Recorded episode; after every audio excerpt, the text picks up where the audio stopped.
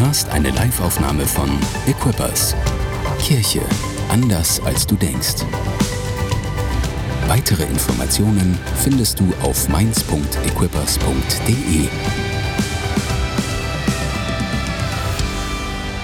Zeit fürs Wort Gottes. Ach so, Wort Gottes, ne? Man muss ernst, muss man sein.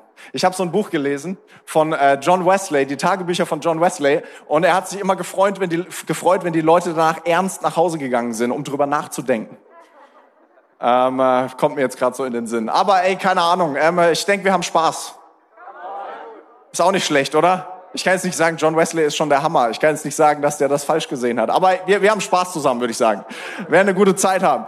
Ähm, ich darf erstmal äh, Grüße ausrichten von äh, Pastor Tore und Pastorin Gabi. Sie sind unterwegs in, äh, ich glaube, das ist Niedersachsen. Gifhorn heißt die Stadt oder so äh, und sind da am Dienen. Und da sind sie, richten schöne Grüße aus und äh, sie wären gerne hier, ähm, aber sie sind wieder hier nächste Woche bestimmt. So, ähm, und ähm, ich äh, werde heute sprechen, ich darf äh, sprechen über unsere neue Predigtserie. Ihr seht schon im Hintergrund, äh, es gibt ein neues Design und diese Predigtserie, die heißt Risk, ähm, also ein Risiko einzugehen. Und wir kommen äh, aus der Predigtserie Listen, also zuhören. Darum ging es in den Wochen vor der Konferenz. Dann hatten wir die Stärker-Konferenz mit dem Thema Volume Up. Wir wollen die Stimme Gottes laut drehen. Also ging es da auch irgendwie um das Hören und wir glauben, jetzt ist die Zeit, ins Risiko zu gehen und sagen, wir haben Gottes Stimme gehört. Jetzt ist an der Zeit zu sagen, wir wollen das umsetzen. Jetzt haben wir, haben wir gehört, so, äh, Gott, Gott hat was vor mit deinem Leben. Gott will etwas tun mit dir. Jedes Mal, wenn wir das Wort Gottes lesen, dann hören wir, was, was das Leben ist, was Gott für uns vorbereitet hat. Es ist ein Leben voller Verheißungen. Es ist ein erfülltes Leben. Und ich glaube, es braucht einen Schritt, um dieses Leben am Ende auch zu erleben und zwar dann, wenn wir Dinge riskieren. Und wir sagen, okay, ich nehme meinen Glauben und ich gehe ins Risiko und ich sage, Gott, ich vertraue dir. Jesus ist immer, ähm, ist immer begeistert von Leuten, die einen großen Glauben haben. Nicht von Leuten, die ein großes Wissen haben. Er sagt dann nicht irgendwie so, oh Mann, ich habe noch nie jemanden getroffen, der so viel weiß wie du. Nein, er sagt, ich habe noch nie jemanden getroffen, der so einen Glauben hat. In ganz Israel habe ich niemanden gefunden, der so einen Glauben hatte wie du. Und das ist das, was Gott sucht in unseren Herzen, nach Glauben. Und ich glaube, Glauben und Risiko gehört immer zusammen. Ich glaube, dass ein, ich glaube, zum Christsein gehört es dazu, ein Risiko einzugehen. Ganz ehrlich, so als Jesus so seine Jünger auswählt, ähm, die müssen schon ein gewisses Risiko eingehen, ihm nachzufolgen. Äh, also äh, in, der, in der Bibel steht da meistens gar nicht so viel mehr, als Jesus kommt irgendwie um die Ecke, sagt, hey, komm, folge mir nach. Und dann äh, hören die irgendwie auf, Fischer zu sein und folgen jetzt Jesus nach. Und ich denke mir, das ist ja schon irgendwie ein Risiko. Das ist ja nicht irgendwie, wie wär's mal mit so einer Probezeit erstmal. Drei Wochen Probezeit ähm, arbeiten mit Jesus, um zu checken, ob es irgendwie funktioniert. Äh, nein, irgendwie so folge mir nach, ist irgendwie so, so, so eine komplette Lebensveränderung für die Jünger, oder nicht? Äh, und, und wenn wir, wenn wir sonst, wenn die Bibel aufschlagen, was Jesus uns, uns vorschlägt, was Jesus uns bringt, ist nicht einfach nur eine Lebensverbesserung, sondern er sagt, ich habe ein neues Leben für dich. Ich habe ein ganz neues Leben für dich. Nicht so ein Bonusprogramm, sondern da gibt's ein altes Leben, das ist nicht so gut, da sollten wir Buße tun und wir sollten uns aufmachen hin zu einem neuen Leben. Und ganz ehrlich, das ist ein Risiko. Also so ein kleines Bonusprogramm mal auszutesten, das kann man schon mal machen, aber zu sagen so, hey, ich gebe mein altes Leben für ein neues Leben, wer weiß, was passiert. Und vielleicht bist du hier und du hast es, du hast es erlebt, hast irgendwann gesagt, hey, Gott, ich gebe dir mein, mein Leben und du hast dir gedacht, hast vielleicht unter Zittern, hast gesagt, hey, hoffentlich wird es gut, weil ich weiß nicht, was meine Freunde davon denken, wenn ich das mache. Und jetzt bist du irgendwie auf dem Weg und du merkst so, hey, Gott segnet mich und ich komme hinein in dieses erfüllte Leben, was Jesus für mich hat. Aber ich will dir sagen, Glauben ist ein Risiko. Äh, früher ähm, ich komme, meine Eltern kommen aus der evangelischen Kirche äh, und früher haben wir manchmal so, wenn meine Freunde zu Gast waren, haben wir beim Essen gebetet. Und ich habe mir gedacht, das ist das Uncoolste überhaupt, was es irgendwie nur so gibt. Und ich habe gemerkt, so dieses, dieses Glauben, vom Glauben weiterzuerzählen, ist ein Risiko. So, vielleicht ist das ein Risiko in deinem Leben, wo sich Glauben ausdrückt als Risiko. Vielleicht ist es aber auch so, und ich merke das, je länger ich mit Jesus unterwegs bin, desto, desto mehr nimmt das Risiko auch manchmal ab. Vielleicht geht's dir manchmal so, dass du denkst, so, ah, inzwischen hat sich's gesettelt. So, man nennt es den Segen Gottes. So, ähm, Gott segne dich und du merkst so, hey, er ist wirklich mein Versorger. Hey, come on, er, er, er wirkt wirklich in meinem Leben. Äh, Dinge werden wirklich gesund, ich werde wirklich frei, ich werde wirklich geheilt. Und du lebst in diesem Segen, hey, ich bin so dankbar, Jesus, dass du wirkst. Hammer. Und manchmal fragt man sich dann, wo ist eigentlich das ganze, das ganze Risiko hin? Und ich will dir sagen, wenn du denkst, mein Glaube ist irgendwie langweilig geworden, ich würde sagen, es ist Zeit für neues Risiko. Weil wir sind total dankbar für das, was Gott tut hier in diesem Haus. Wir sind total dankbar dafür, dass so viele Menschen hier sind. Wir sind total dankbar für die Wunder, die passieren. Wir sind total dankbar für die Heilungen, die passieren. Und gleichzeitig glauben wir, da ist noch mehr. Ja, deshalb kannst du heute Nachmittag noch nach, äh, wo kannst du überall hingehen? Nach Darmstadt, nach Frankfurt, nochmal nach Mainz, weil wir glauben, es gibt noch mehr, was Gott tun möchte mit uns und durch dich. Wir sind ready für noch ein neues Risiko. Wir wollen nicht, dass es langweilig wird. Wir ruhen uns nicht auf, aus auf dem Segen, den Gott uns schon gegeben hat, sondern wir glauben, da ist noch etwas Neues. Es ist Zeit für Risiko. Seid ihr bei mir? Äh, und ich will dir auch sagen, ähm, wenn du, wenn du im Wort Gottes liest, und, und, und Dinge liest, wo du denkst, oh man, das ist ein Leben, das, das will ich haben. Oder wenn vielleicht hat, ähm, hat mal jemand ein prophetisches Wort mit dir äh, geteilt über deine Zukunft und du hast etwas empfangen, vielleicht auch an der Stärker, ähm, dann will ich dir sagen, mein zweiter Gedanke zum Thema Risiko ist, der erste ist, ähm, Risiko gehört zum Christsein dazu. Äh, den zweiten Gedanken meiner Einleitung, dann kommen noch andere Punkte. Ähm, der, zweite Gedanke meiner Einleitung ist, ähm, ein prophetisches Wort kommt dann in Existenz, wenn du ins Risiko gehst. Ähm, ein prophetisches Wort oder das, was im Wort Gottes steht, das passiert nicht dadurch in deinem, wird nicht dadurch in deinem Leben Realität, dass du es hörst. Es wird dadurch Realität, dass du anfängst, es zu tun. Ein prophetisches Wort ist eine, ähm, ist eine mögliche Zukunft. Es ist nicht deine garantierte Zukunft. Es ist eine mögliche Zukunft. Es ist das, was Gott tun möchte in deinem Leben. Aber es braucht dein Handeln. Es braucht deinen Schritt, damit es Realität wird. Ich erkläre es ein bisschen. Schau, ähm, Gott spricht zu Jona und sagt, äh, geh nach Ninive und sag dem, der, den Leuten in der Stadt da, dass ich die Stadt zerstören werde in 40 Tagen. Und nach einer langen Geschichte, wo Jona sich dann letztendlich überlegt, dass er das tut, geht er in die Stadt und er bringt der Stadt diese Botschaft, dieses Wort Gottes. Und was machen die Einwohner von Ninive dann? Sie kommen zu, zu Gott und sagen, hey, es tut uns leid, wir werden unser Leben ändern. Und weißt du, was passiert? das Wort Gottes quasi, es ändert sich. Gott sagt, hey, ihr habt Buße getan, alles klar, dann werde ich diese Stadt nicht zerstören. Je nachdem, wie du handelst, hat einen Einfluss danach, ob Dinge in deinem Leben passieren oder nicht. Schau, es gibt ein Wort, das ist wirklich spannend. Ähm, Gott sagt zum, ähm, zu, zu Mose und zum Volk Israel, ich werde euch bringen in ein Land, in dem Milch und Honig fließt. Er sagt es zu dem Volk. Und dann stehen sie vor dem Land, in dem, äh, vor dem verheißenen Land und dann schicken sie ein paar Leute rein, um das Land auszukundschaften und die kommen zurück. Und es gibt ein paar Leute, die sagen, hey, super Land, wir können es erobern. Und es gibt andere, die sagen, oh man, in diesem Land sind ein Haufen Gegner, wir können es nicht erobern. Und weißt du, was passiert? Die Leute, die sagen, wir können es nicht erobern, sie sehen dieses Land nicht. Da ist die Verheißung Gottes, die sagt, ich gebe euch das Land aber nur die Leute, die glauben und danach handeln, sehen es. Deshalb will ich dir sagen, dass das, was im Wort Gottes steht, das ist der Wunsch Gottes für dein Leben. Und was es braucht, ist, dass wir sagen, ja, wir gehen den Schritt. Wir sagen, hey, Jesus, veränder mich. Äh, Jesus, gebrauche mich. Und wenn wir das tun, dann wird ein Wort Realität. Ich glaube, was es braucht in unserem Leben, ist immer wieder das Risiko einzugehen und zu sagen, Jesus, da ist noch ein nächster Schritt. Oder Jesus, oh, ich glaube in mir, da kannst du noch was tun, da kannst du noch was verändern. Äh, und ich will heute darüber sprechen, ähm, äh, wie, wie, es, wie es möglich ist, dass dieses Leben, was Jesus für, für uns hat, sowohl für uns, damit es uns gut geht, als auch das, was Gott durch uns tun möchte, was wir dafür brauchen, damit wir dieses Leben erleben können. Seid ihr dafür bereit? Ähm, erstmal noch eine Bibelstelle. Ähm, Jakobus, ähm, äh, das ist meine, meine Bibelstelle für diese, für diese Botschaft heute. Jakobus 1, Abvers 19. Ähm, da steht, jeder Mensch sei schnell zum Hören, langsam zum Reden, langsam zum Zorn. Ähm, wir kommen aus der Predigtserie Listen. Wir sollen schnell sein zum Hören Und ich glaube, wir haben Gottes Wort gehört und wir hören immer wieder Gottes Wort, wenn wir in die Bibel reinschauen. Ähm, Vers 21. Nehmt das eingepflanzte Wort mit Sanftmut auf, das eure Seelen zu retten vermag. Hier steht, wir müssen etwas tun mit diesem Wort. Es muss eingepflanzt werden in unsere Herzen. Darüber werde ich sprechen in einigen Momenten. Ähm, dann Vers 22. Seid aber Täter des Wortes und nicht allein Hörer, die sich selbst betrügen.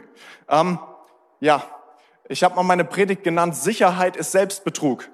Ähm, weil nur weil wir etwas hören, bedeutet es noch nicht, dass es auch passiert. Was wir machen müssen, ist, wir müssen sagen, okay, ich bin bereit danach zu handeln. Ähm, denn wenn jemand ein Hörer des Wortes ist und nicht ein Täter, der gleicht einem Mann, der sein natürliches Gesicht in einem Spiegel betrachtet. Denn er hat sich selbst betrachtet und ist weggegangen und er hat sogleich vergessen, wie er beschaffen war.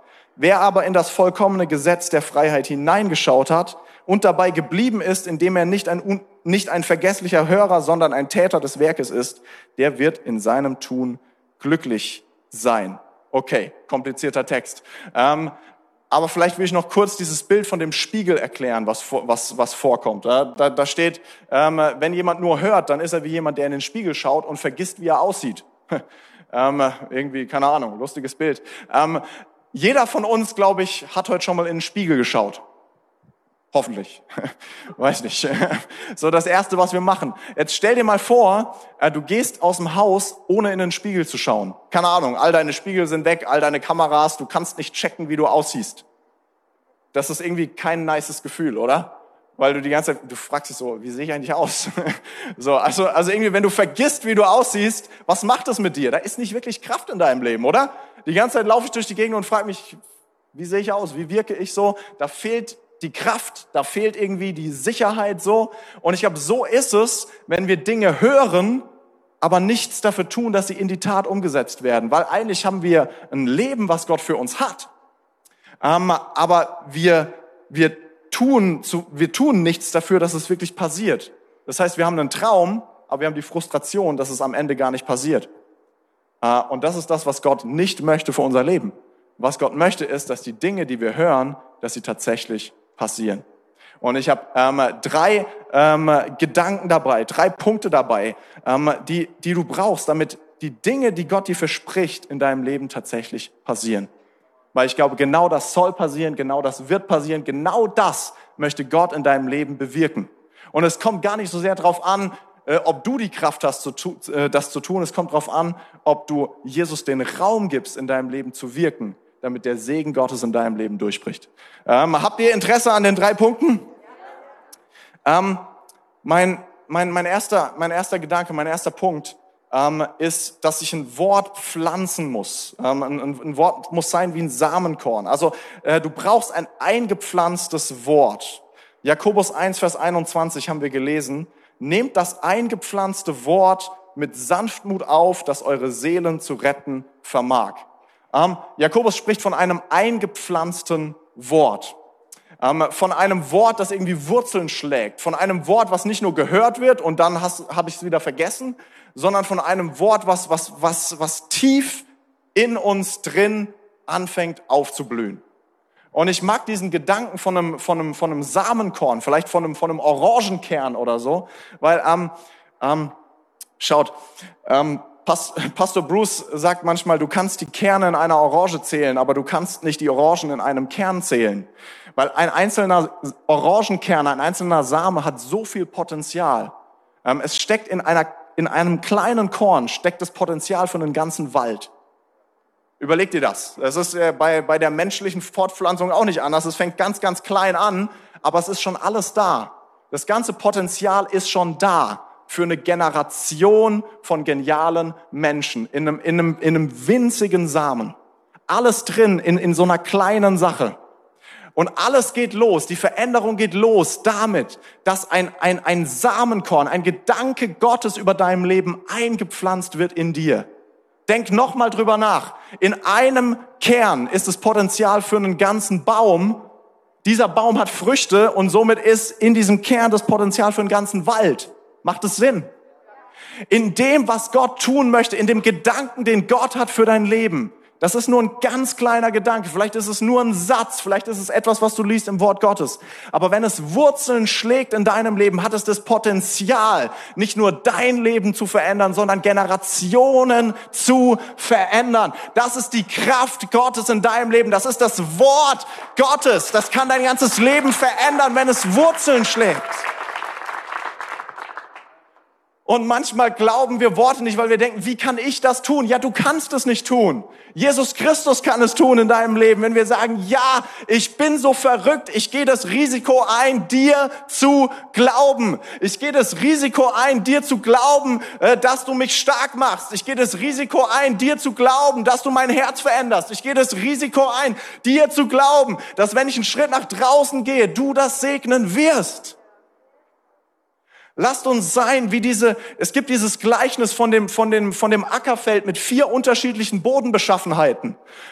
Und ehrlich gesagt ist genau dasselbe Bild. Es ist so abgefahren. Der Sämann streut die Saat aus und auf drei von diesen vier Ackerböden geht die, geht die Frucht gar nicht auf äh, weil der Boden ist voll mit Steinen oder voll mit Dornen oder mit was auch immer. Aber dann gibt's dieses eine Feld, da geht die Saat auf und dann steht nicht da, dann wächst ein Baum, sondern steht da, dann bringt die Saatfrucht 20-fach, 40-fach, 100-fach.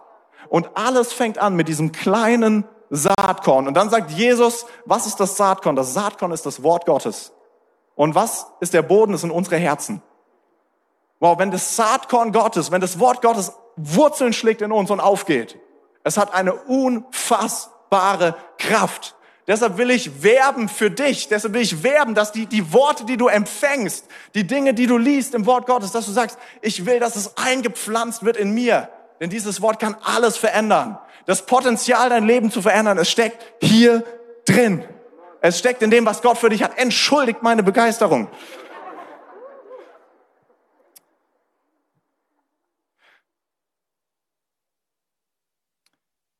Ich will dich auch ein bisschen herausfordern für die Momente, wo wir denken, ah, das kann nicht sein. Ah, ich weiß, ich, ich, ich, manchmal lese ich, lese ich die Bibel und ich denke mir, ja, ist für jemand anderen. Kennst du das? So, ha, ich habe gerade was gelesen für einen anderen. Ich schick's ihm mal kurz. Ähm, das meine ich nicht. Aber manchmal lese ich, äh, lese ich, lese ich Stellen. Ich denke mir so, ja. Es gibt eine Bibelstelle zum Beispiel, da sagt Jesus, ähm, ihr werdet dieselben Dinge tun, die ich getan habe, habe und noch Größeres. Und dann muss ich schon sagen, denke ich mir meistens so, ja, ich lese mal was anderes. Ähm, weil, keine Ahnung, ich meine, Jesus hat ähm, zu Lazarus ges äh, gesprochen, der war drei Tage tot und er ist von den Toten auferstanden. Ähm, und ich fühle das jetzt noch nicht so, ähm, dass das morgen passiert in meinem Leben. Ähm, also, ähm, also, also manchmal liest du das Wort Gottes und du vergleichst es mit deiner Realität. Äh, du ver vergleichst es vielleicht mit den, mit, den, mit, den, mit den Sorgen, mit den Problemen, die, die wir haben und wir denken uns, Wirklich? Aber die Kraft Gottes beginnt dann, wenn wir anfangen, ein Wort zu glauben.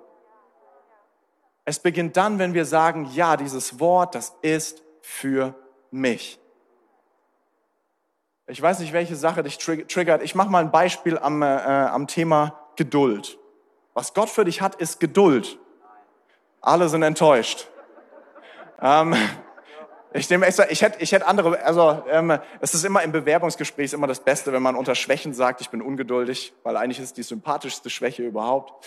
Ähm, äh, aber äh, was, was soll ich sagen? Ähm, äh, die Bibel ist, ehrlich gesagt, es gibt viele Bibelstellen darüber, dass Gott dich geduldig machen möchte.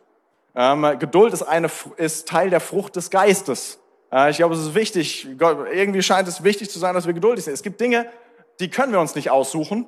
Ähm, Berufungen können wir uns nicht aussuchen. Ich kann nicht sagen, ich wäre gerne ein Prophet, ähm, sondern das sind Dinge, die, die schenkt Gott.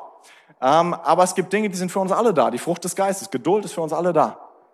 Ähm, und jetzt ist die Frage, ob wir sagen, hey Gott, ich möchte, dass du das bewirkst in meinem Leben, oder wir sagen, ich kenne geduldige Leute, das delegiere ich an die.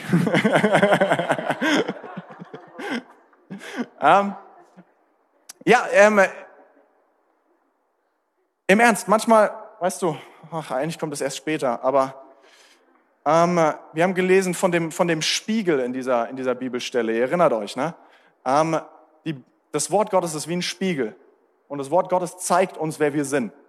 Und manchmal ist es ein, ist es ein, ist es ein Wort, wir erkennen, wer wir sind durch, durch, durch die Bibel, weil sie ist wie ein Spiegel. Und wir erkennen, oh, das bin ich, das bin ich nicht, oder das bin ich, ja. Und, und die Frage ist, sagen wir, okay, ist nicht für mich, oder sagen wir, doch, ich hätte gerne Transformation in meinem Leben. Ich hätte gerne, dass dieses Wort tatsächlich passiert. Ich, ich hätte gern, dass Jesus was verändert in meinem Leben. Und das Wort Gottes hat die Kraft, das zu tun. Das geschriebene Wort Gottes, das prophetische Wort Gottes, was auch immer du empfangen hast. Es hat das Potenzial, dich zu verändern und durch dich diese Welt zu verändern. Weil wir glauben, das ist die Berufung dieser Kirche, dass das Reich Gottes gebaut wird im Rhein-Main-Gebiet und darüber hinaus. Und deshalb werden wir glauben, was Gott tun möchte durch uns. Und wenn wir es glauben, dann wird es passieren. Amen.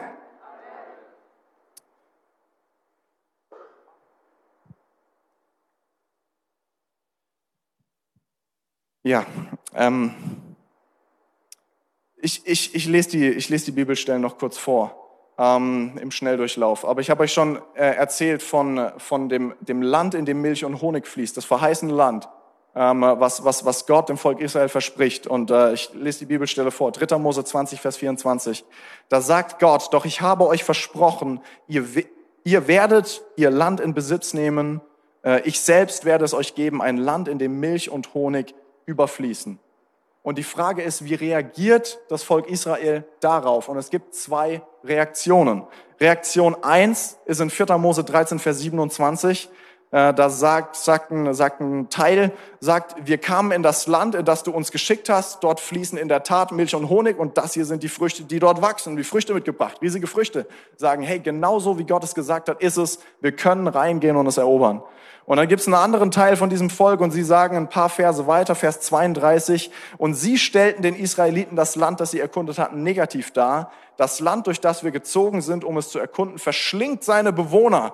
Die Menschen, die wir dort gesehen haben, sind sehr groß. Sogar die Riesen, die Anakita, haben wir gesehen. Wir kamen uns neben ihnen wie Heuschrecken vor und in ihren Augen waren wir das auch. Sie sehen dasselbe Land, aber sie sehen die Herausforderungen. Schau, ähm, für das, was Gott tun möchte in deinem persönlichen Leben, für das, was Gott tun möchte durch diese Kirche. Äh, da warten Herausforderungen. Äh, es ist nicht alles ohne Probleme. Ähm, die Frage ist, sagen wir, ich, ich nehme Gottes Wort, das glaube ich, wir werden die Probleme überwinden, oder sagen wir, die Probleme sind zu groß, wir können das auf gar, gar keinen Fall versuchen. Das ist der Unterschied in dieser Story. Und wie gesagt, die Leute, die glauben, sie erobern das Land. Die Leute, die nicht glauben, sie erobern das Land nicht.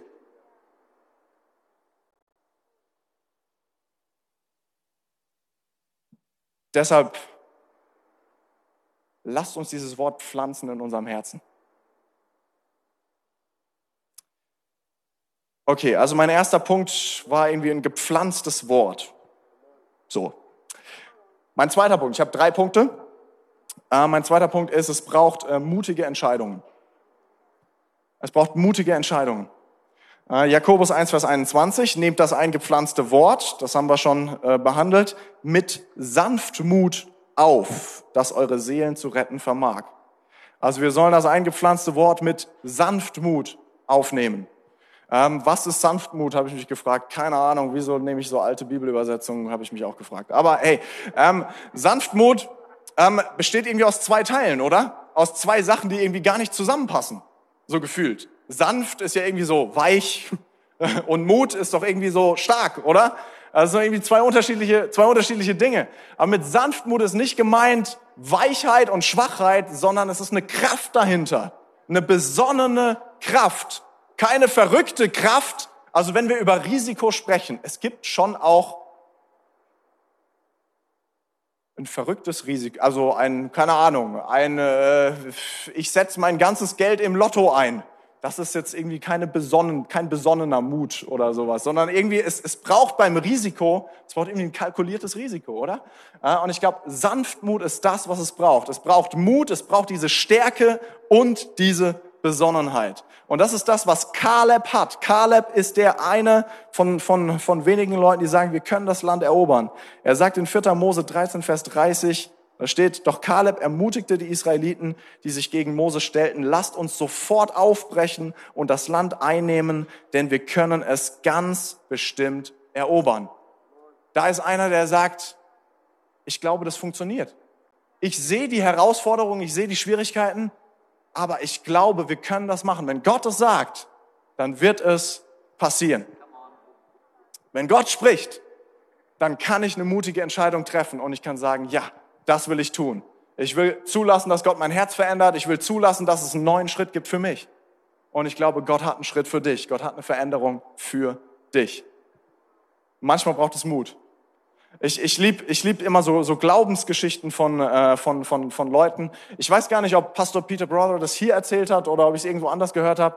Aber er hat, er hat mal erzählt, ähm, er war äh, an einer Bibelschule als Lehrer äh, und hat da unterrichtet. Und es war sowas wie sein Traumjob.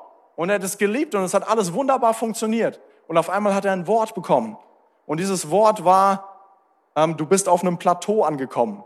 Du wächst nicht mehr. Und es war irgendwie kein Wort, was er, was er hören wollte, weil es hat ihm so viel Spaß gemacht. Aber er hat angefangen, darüber nachzudenken und hat dann entschieden, nach London zu gehen, um eine Kirche zu starten. Und diese Kirche ist heute Equippers London. Manchmal braucht es Mut, damit Dinge passieren in deinem Leben. Wir haben heute ähm, gebetet für vier Studenten von der Leadership Academy. Zwei davon sind nach Mainz gezogen, um die Academy zu machen. Es braucht für alle vier Mut, das zu, aber das ist ein echter Schritt. So. Und manchmal braucht es Mut, damit Gott wirken kann in deinem Leben, damit der nächste Schritt passieren kann in deinem Leben. Emilia war hier oben, hat gesagt, ähm, ich spreche jetzt vor, ohne, ohne Witz, äh, fand ich der Hammer, steht hier vor, vor, keine Ahnung, wie viele Leute hier sitzen und haut hier einfach mal einen raus.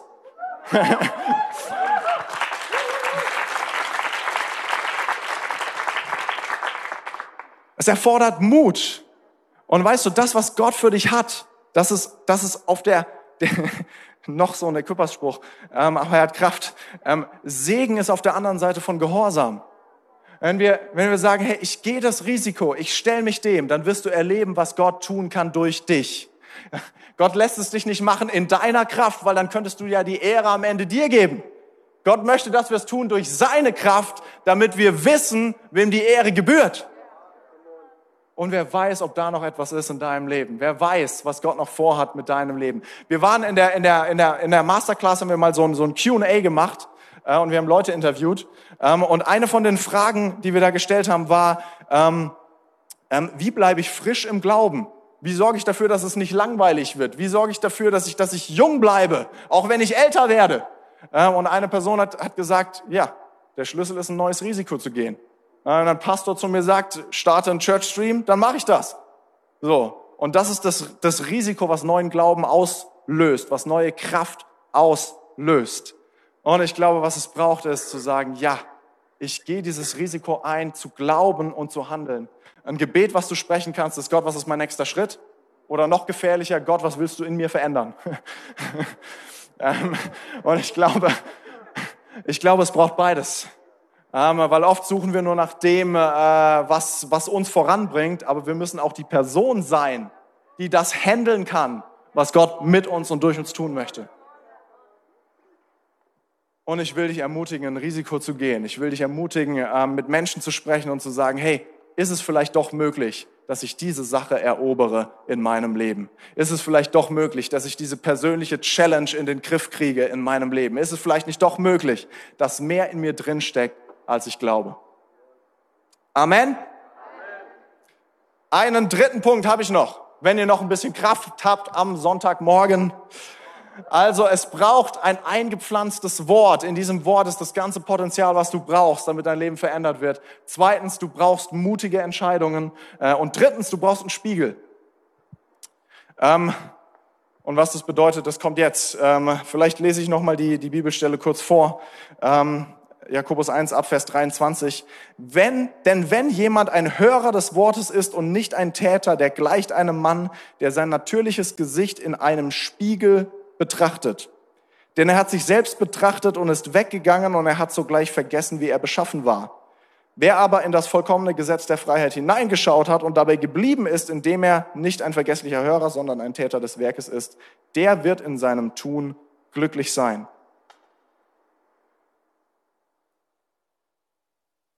Vielleicht noch ein Gedanke zum Spiegel. Erstens ist es gut, den zu haben, damit wir irgendwie sicher sind. Das habe ich vorhin schon gesagt. Aber eine zweite Sache, ähm, ich glaube, wir schauen morgens schon mehrmals in den Spiegel. Es gibt so den ersten Blick, du stehst auf, gehst ins Badezimmer und schaust das erste Mal in den Spiegel. Und normalerweise ist das nicht das Idealbild, was dir dann so entgegen ähm, äh, geworfen wird, weil äh, du hast nicht so richtig gut geschlafen, vielleicht nicht so richtig lang. Du schaust in den Spiegel, Spiegel und denkst dir so, meine Güte, ähm, erstmal duschen oder so oder erstmal, äh, keine Ahnung, ähm, das ist nicht das, was ich sehen wollte. Aber dann gibt es einen gewissen Prozess, so, den du bestimmt gut kennst. Und nach diesem Prozess, bevor du aus dem Haus gehst, schaust du nochmal in den Spiegel und dann denkst du dir, nice, das geht. so, ähm, und, und das ist, das ist eine gewisse, in gewisser Weise, ähm, äh, ja, ist es ein Prozess, etwas, was passiert an deinem Morgen. Und ich habe schon gesagt, das Wort Gottes ist ein Spiegel für unser Leben. Ich glaube, es ist leichter, die Nachrichten zu schauen, als das Wort Gottes zu lesen, weil wenn wir die Nachrichten schauen, sehen wir, was in der Welt passiert. Wenn wir das Wort Gottes lesen, dann sehen wir, wir erkennen, was unser Problem ist. Und ähm, manchmal lesen wir das Wort Gottes und wir denken uns, wie wenn wir in den Spiegel schauen, den ersten Blick, wir denken uns, ey, ich bin so weit entfernt von dem, was ich da lese. Das ist eigentlich nicht das, was ich sehen möchte. Aber was Gott tun möchte, ist, er möchte, dass wir täglich in den Spiegel schauen, damit sich etwas verändert. Damit wir nicht, damit wir sehen, oh, den ersten Blick, okay, ich muss hier noch was herrichten. Und dann fängt Gott an, in uns zu wirken. Und was passiert ist, Stück für Stück wird das Wort Realität und wir werden verändert. Und so ist es auch mit dem Wort, was Gott für dich hat, für uns hat. So, wir müssen immer wieder darauf schauen und müssen sehen, hey, Veränderung dauert eine Zeit. Es braucht einen Prozess, äh, bis sich ein Spiegelbild verändert. Es braucht einen Prozess, äh, bis wir in Berufungen reinkommen. 2. Äh, Korinther 3, Vers 18, auch da steht nochmal was über einen Spiegel. Da steht, wir alle aber schauen mit enthülltem Angesicht die Herrlichkeit des Herrn wie in einem Spiegel und werden so in sein eigenes Bild verwandelt, von Herrlichkeit zu Herrlichkeit durch den Geist des Herrn. Also was hier steht ist, ähm, wenn wir, wenn wir, weil es keine Trennung mehr gibt zwischen Mensch und Gott, können wir Gott anschauen wie in einem Spiegel. Und was passiert ist, wir werden verwandelt und wir werden immer mehr Christus ähnlicher, je mehr wir mit Jesus unterwegs sind. Das ist der Plan. Der Plan ist eine Verwandlung. Der Plan ist, dass etwas passiert. Wie in unserem Spiegelbild hoffentlich was passiert nach unserer Morgenroutine, soll eine Verwandlung passieren dadurch, ähm, dass wir, dass wir Jesus Zugang und Zugriff auf unser Leben geben. Äh, und auch so ist es so, wenn wir ein Wort haben für unser Leben. Es passiert nicht von jetzt auf gleich, sondern es braucht eine Verwandlung. Es braucht einen Prozess. Und für jedes Wort, das du empfängst, musst du wissen, es dauert eine Zeit. War ganz lustig. Nach der Konferenz jemand auf mich zugekommen hat äh, gesagt, eigentlich wollte ich mir nächste Woche Urlaub nehmen, aber ich habe das Gefühl, Erweckung ist ganz nah, vielleicht mache ich es doch nicht. und die Antwort ist, naja, es dauert eine Zeit. Es ist schon okay, mal einen Urlaub zu machen, ähm, weil das, was Gott tun möchte, es passiert über die Zeit. Jeder Tag ist entscheidend, dieser Tag ist entscheidend. Aber die Früchte erntest du nach einer langen Zeit, nachdem der Same gepflanzt worden ist. Und das ist die Herausforderung mit den Worten Gottes in unserem Leben, mit dem Samenkorn, der, mit dem Samenkorn, das aufgeht in unserem Leben. Es dauert, bis es aufgeht. Aber ich will dich ermutigen, nicht nur zu sagen, ich will, dass das Wort gepflanzt wird. Ich will nicht nur mutige Entscheidungen treffen, sondern ich will auch sagen, hey, ich will den Prozess mitgehen.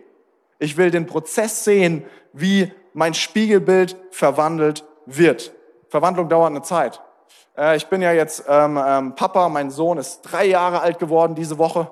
Und ähm, ich, äh, wer hat gerade so eine Phase, keine Ahnung, irgendwie, vielleicht ist es bei allen Kindern so. Aber ähm, er will immer ein Buch lesen. Wir haben viele Bücher, aber ich muss immer dasselbe vorlesen. Äh, und in diesem Buch, in diesem Buch geht es um Verwandlung. Es ist die kleine Raupe Nimmersatt. Kennst du vielleicht noch? Ähm, ich kann es inzwischen auswendig. Seit fünf Wochen lese ich nichts anderes mehr.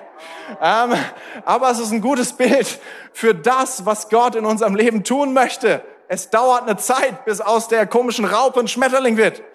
Ähm, und wirklich dieses Buch, ich finde es schon wirklich, naja, was soll ich sagen? Also, ähm, die Raupe ist nur am Essen. Die ganze Zeit. Es gibt keine Side Story, es gibt keine Liebesgeschichte zwischendrin oder sowas sondern es wird die ganze Zeit nur gegessen, damit irgendwann diese Verwandlung passieren kann. Und weißt du, mein Punkt ist, Verwandlung dauert eine Zeit. Und es dauert eine Zeit und es dauert eine Zeit und es ist eine Vorbereitung. Und irgendwann, dann schlüpft diese Larve und der Schmetterling ist am Start. Und das, was Gott in meinem Leben tun möchte, in deinem Leben tun möchte, hier in der Kirche tun möchte, es passiert dann, wenn Worte eingepflanzt werden. Es passiert dann, wenn wir sagen, ich gehe ins Risiko und ich bleibe dran, bis die Verwandlung passiert ist. Macht das Sinn? Sehr, sehr cool. Alright. Dann äh, würde ich noch eine letzte Bibelstelle vor, vorlesen, weil ich will nochmal auf die Story schauen von, von Caleb. Ähm, Caleb ist dieser Person, die sagt, hey, ich glaube, dass wir das Land erobern werden, in dem Milch und Honig fließt. Warum? Weil Gott gesprochen hat, dass wir das Land erobern werden, in dem Milch und Honig fließt. Äh, und ähm, Gott sagt zum Volk, nachdem sie sich entgegen entschieden haben, dieses Land zu erobern, sagt Gott zum Volk folgendes. 4. Mose 14, Vers 23. Da steht, keiner von denen, das ist echt gesagt ein hartes Wort, keiner von denen, die mich verachtet haben, soll, keiner von denen, die mich verachtet haben, soll das Land sehen. Mein Diener Kaleb dagegen ist anders. Er hat stets treu zu mir gehalten. Ihn will ich in das Land bringen, das er schon betreten hat und seine Nachkommen sollen es erobern. Ich finde es abgefahren, dass da ein Wort Gottes ist und derjenige, der sagt, ich glaube es. Und er bleibt dran, über Jahre das zu glauben, auch wenn es 40 Jahre durch die Wüste geht. Das ist die Konsequenz davon, nicht zu glauben. 40 Jahre Wüste, dann bleibst du halt da, wo du bist. Aber nach 40 Jahren ist Kaleb immer noch am Leben. Und er betritt das Land weil er dem Wort glaubt. 40 Jahre laufen sie durch die Wüste, weil Gott sagt, okay, ich werde warten, bis eine Generation gestorben ist, damit die Generation, die glaubt, das Land erobert. Aber ein alter Mann ist noch dabei. Zwei, Josua ist auch noch dabei. Die zwei, die geglaubt haben, die gesagt haben, ja, ich glaube dem Wort Gottes für dieses Volk und für mein Leben. In Josua 14, Vers 10 sagt Kaleb Folgendes. Er sagt, der Herr hat mich bis jetzt am Leben erhalten, wie er es versprochen hat. Vor 45 Jahren, oh, manchmal wartet man ganz schön lang. Vor 45 Jahren gab er Mose während der Wüstenwanderung Israels diese Zusage für mich. Heute bin ich 85 Jahre alt. Ich bin immer noch so stark wie damals, als Mose mich auf Kundschaft schickte und ich bin heute noch so rüstig und genauso gut im Kampf wie damals. Gott hat in meinem Leben gewirkt. Ich bin immer noch hier und ich bin bereit, das Land zu nehmen. Und das ist das, was passiert. Und heute an diesem Morgen will ich dir sagen, hey, Gottes Gedanken für dein Leben sind gut, Gottes Wort für dein Leben ist gut und Gottes Wunsch ist es, dass du das Land eroberst, was er für dich hat. Gottes Wunsch ist, dass du das Leben lebst, das Gott für dich hat. Und was es dafür braucht, ist zu sagen, okay, ich nehme dieses Wort ernst. Ich werde danach handeln und ich habe die Geduld und die Zeit zu warten, bis die Verwandlung passiert. Und ich würde gerne beten an diesem Morgen, dass Gott da ist mit seiner Kraft, damit wir die Befähigung bekommen, damit das passiert in unserem Leben. Weil was es braucht, ist seine Gnade. Meine Gnade ist alles, was du brauchst. Meine Kraft zeigt sich in deiner Schwäche, sagt Jesus zu Paulus. Und ich werde dafür beten, dass seine Gnade uns überflutet jetzt in diesem Moment. Vielleicht schließen wir für einen Moment die Augen.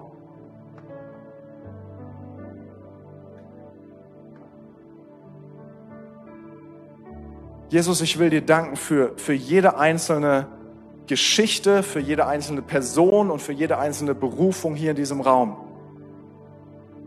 Und ich danke dir dafür, dass du gute Gedanken hast über unserem Leben. Und ich danke dir dafür, dass du, dass du Berufungen hast für unser Leben. Und ich danke dir dafür, dass du Verwandlung hast für unser Leben. Und Jesus, jetzt in diesem Moment möchte ich beten für Kraft und für Mut, die Worte zu nehmen und zu glauben, die du zu uns sprichst. Jesus, wir beten jetzt in diesem Moment, dass du uns einen, einen, Gedanken gibst, was wir tun können, damit das, was du versprochen hast, in Realität kommt. Und Herr, ich bete für deine Gnade und für deine Kraft jetzt in diesem Moment. Bitte durchströme unser Leben, bitte durchströme unsere Herzen, bitte sei hier und schenk uns die Kraft, die wir brauchen. Und Herr, wir danken dir dafür, dass es abhängig ist von deiner Gnade und von deiner Kraft. Und wir danken dir dafür, dass sie jetzt hier ist. Und wir danken dir dafür, dass du uns trägst. Und wir, wir, wir danken dir für Berufung. Und wir danken dir für dein Wort. Bitte pflanz es in unserem Leben. Bitte lass es aufgehen. Bitte lass es wachsen. Zu unserer Heilung und zum Segen für die Menschen um uns herum. Danke, dass du hier bist und wirkst. Wir preisen dich. Amen. Danke fürs Zuhören. Weitere Informationen findest du auf mainz.equippers.de.